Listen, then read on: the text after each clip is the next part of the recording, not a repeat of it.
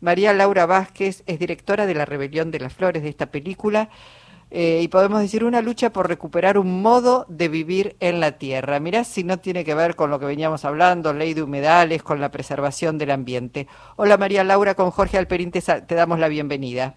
Hola, ¿cómo están? Muchas gracias por comunicarse conmigo. Bueno, se estrena esto que es un documental.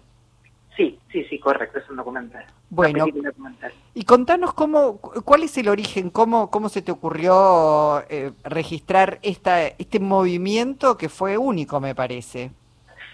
Sí, bueno, en realidad yo había comenzado a filmar varios años antes, había conocido a Moira Millán, que es una de las fundadoras del movimiento de mujeres indígenas por el buen vivir. Me había impactado mucho toda la propuesta que el movimiento tenía en función de, bueno, del análisis que hacía de la crisis civilizatoria en la que estamos viviendo, desde el lugar de la mujer originaria, este, las propuestas que hacían en función de justamente eh, recuperar un modo de vivir en la tierra mucho más amoroso y recíproco con el entorno.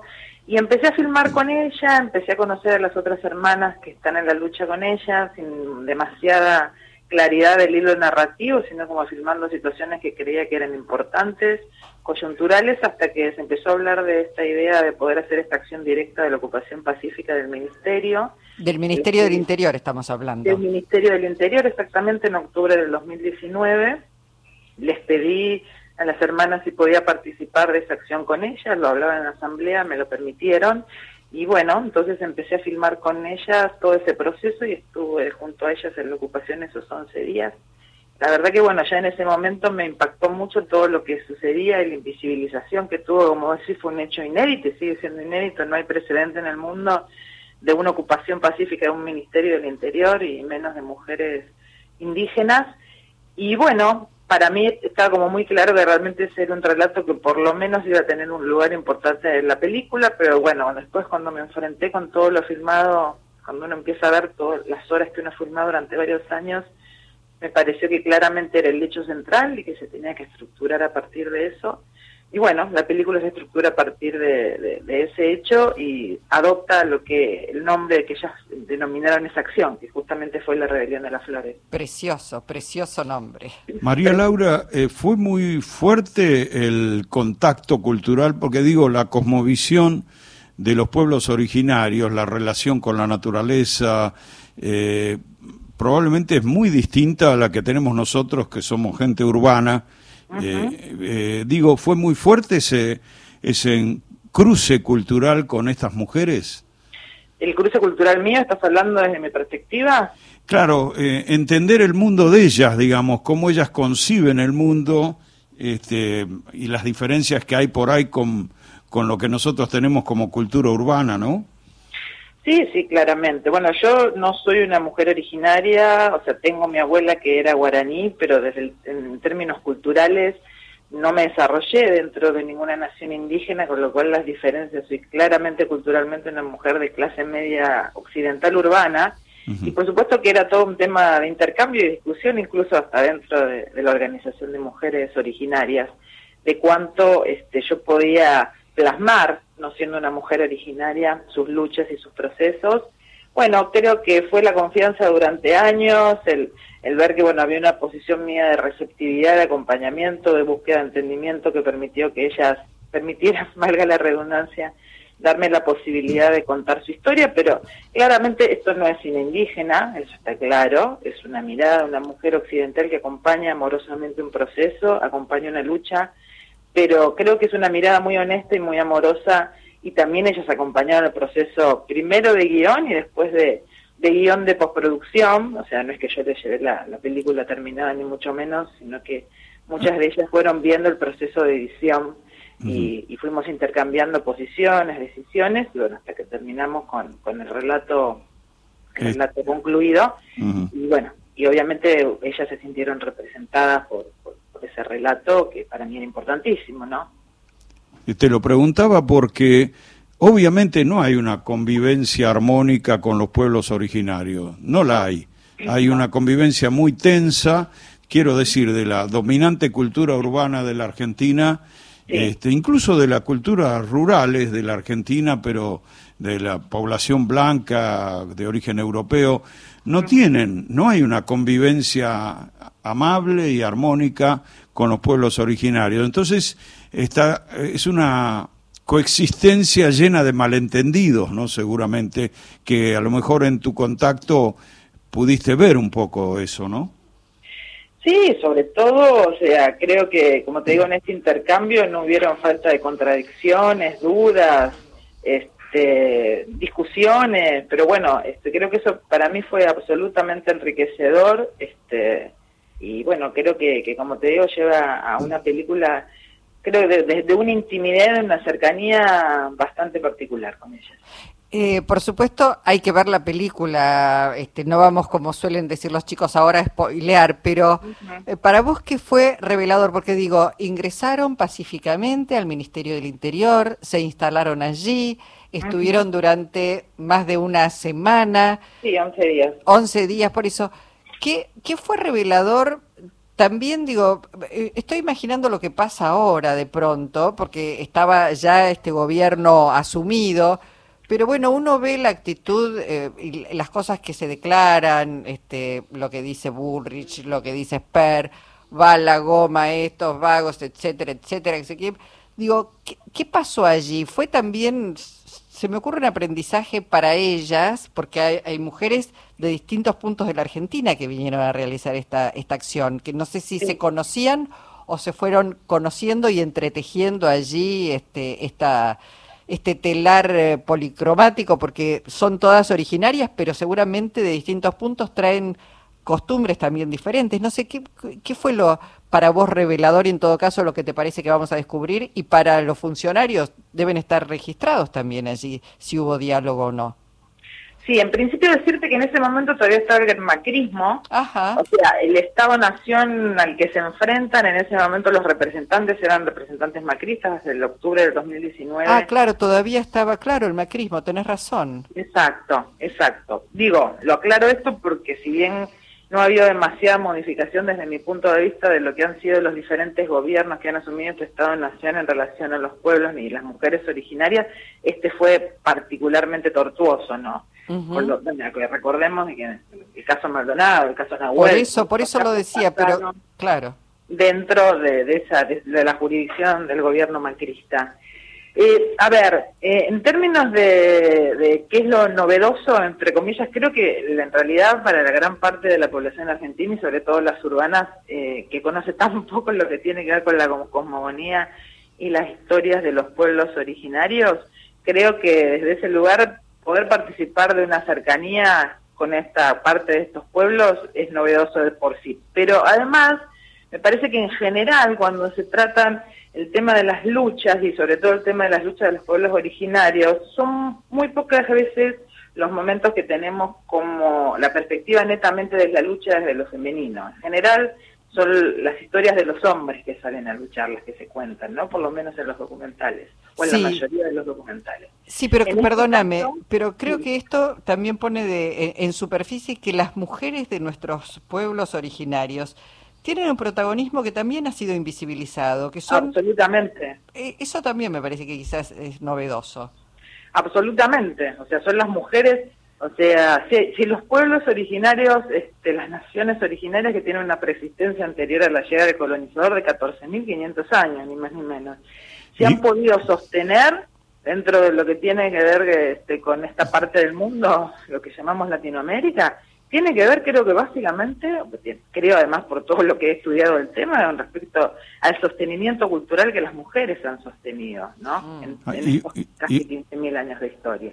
Y, la lucha por los territorios, perdón, para cerrar, y la lucha de los territorios, más allá de la, de la cuestión de poner el cuerpo en juego, eh, en situaciones, digamos, de enfrentamiento directo, también en términos este, ancestrales, espirituales, cosmogónicos, tienen mucho que ver con la mujer. Y de esto no se habla, no se, está absolutamente invisibilizado, como decías, ¿no? Y uno sospecha, Mario Laura, que... Mm, el encuentro de mujeres que venían de distintas culturas, de distintos pueblos y de distintos lugares del país. Eh, sin embargo, la sospecha es que por ahí no había tantas diferencias entre ellas, ¿no? Como que no fue mm, difícil ese encuentro cultural entre ellas, ¿no? Mira, eh, nosotros tenemos acá lo que hoy se denomina Argentina 36 naciones originarias y más o menos 27 lenguas. Eh, la verdad que las comunidades tienen particularidades y conflictos como a veces eh, disímiles y estas mujeres traían este, a veces conflictos disímiles, pero lo que todas, absolutamente todas tienen en común son dos cosas básicamente. Un Estado absolutamente ausente en lo que tiene que ver con, los con defender los derechos que tienen y una cuestión este, de, ausencia, digamos, básica de lo que tiene que ver con derechos fundamentales en relación a los despojos de sus territorios que han generado un empobrecimiento que, que crecimiento, porque despojarlos de los territorios no solamente de, de, donde está el espacio que habitan como casa, etcétera, sino intervenir en los ríos, este, las empresas extractivistas que influyen en determinados suelos, hacen de que estas comunidades, que se vinculan mucho justamente con su contexto territorial, y toman de esa agua y cultivan y qué sé yo, se vayan empobreciendo porque todo se va desnaturalizando. Entonces, la ausencia del Estado y, y el tema del despojo territorial y como consecuencia de un empobrecimiento este, creciente es algo que todas las mujeres que fueron a participar de la ocupación tienen en común, ¿no? Y el acallamiento también, por supuesto, como decían antes, eh, estas mujeres, o sea, sufren eh, el patriarcado hacia afuera y hacia adentro también de sus comunidades, este, en diferentes intensidades y con diferentes características según cada nación, pero esto existe. Entonces, bueno, el salir a luchar para ellas, el poner el cuerpo en una acción directa de estas características, eh, con diferentes niveles de, participación antes, algunas se conocían, otras no, diferentes niveles de militancia. Este, también es muy interesante, porque se las ve traspasadas, digamos, por todo lo que implica este, el, rol de ser mujer en estas sociedades, las sociedades, digo, tanto las, occidentales más europeizadas como las originarias, en donde, bueno, nos llaman los hijos porque tienen hambre, los maridos para que volvamos. Y me pongo ahí porque creo que todas las mujeres que militamos en alguna causa, siendo originarias o no, nos pasa eso. El salir a luchar como mujeres implica otro montón de vulnerabilidades y de conflictos que generalmente cuando uno cuenta la historia de los hombres que salen a luchar no aparecen, ¿no? Y en esta película aparecen. Qué interesante. Bueno, además porque eh, mientras pensaba... Eh, la verdad es que no tengo registro, y mirá que eh, uno trabajó durante todos esos años, no tengo registro de, de ese episodio de mujeres de los pueblos originarios habiendo ocupado el Ministerio del Interior. Eh, no, lo recuerdo, no le dio gran relevancia a la prensa, me parece, a este... Absolutamente no, tenés toda la razón. O sea, fue absolutamente invisibilizado, increíblemente invisibilizado en esos días. Por eso creo que tiene un gran valor, justo que justo se cumplen tres años de ese hecho, poder tener la oportunidad de darlo a conocer, ¿no? Claro, es muy, muy importante, obviamente. Bueno, vamos a recordar entonces que se está estrenando mañana en el Centro Cultural San Martín, ahí por Sarmiento 1551. A las 7 de la tarde, ¿no? Sí, a las 7 de la tarde y va a estar en los diferentes este, fines de semana de octubre. Cambia de horario, no lo recuerdo, entre las 17 y las 19 según el día, pero bueno, en las redes arroba la rebelión de las Flores Film están todos los días y los horarios.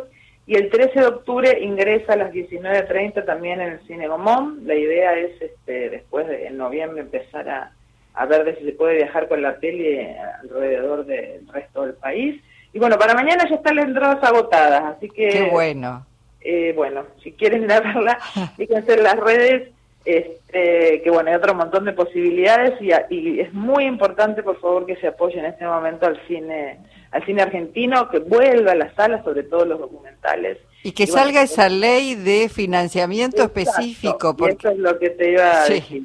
Y, y, y justamente en función de eso, de que estemos conscientes de que nos faltan dos meses para que si no logramos que se prorroguen los fondos a la cultura, este, el cine independiente argentino, los documentales va, a desaparecer con todas las otras ramas de la cultura, entonces es muy importante salir a la calle y defender todas las expresiones nacionales de la cultura, ¿no? Claro, ¿quién contaría, quién elegiría esta historia para, para contarnos? Porque hablamos de nosotros y nosotras, ¿eh? No estamos hablando de personas que no son ciudadanos y ciudadanas aquí en la República Argentina. Este, ¿Quién elegiría? Estoy pensando lo que ocurre ahora con 1985 que la distribuidora Amazon no permite que se utilicen determinadas salas, ¿no? Reservadas para el cine extranjero. Es muy, muy importante que salga esto y, bueno, por supuesto, apoyar a nuestro cine, María Laura. Sí, además, eh, María Laura, porque ha habido algún realizador muy valioso, no puedo recordar el nombre ahora, del cine que recuperaba los pueblos originarios, su folclore, etcétera, eh, pero no es un cine que no ha tenido tantos cultores, ¿no? Tanto desarrollo en un país que tiene tantas tantas naciones como contás vos, ¿no? Y sí, bueno, pero es que justamente creo que se ha invisibilizado tanto, se invisibiliza como te decía, tiene, hay 15.000 años de historia, porque pareciera que empieza nuestra historia. Solamente en la escuela nos dicen que habían cazadores, recolectores, es una página y media de un libro, y después 15.000 años de historia que no existen. ¿No?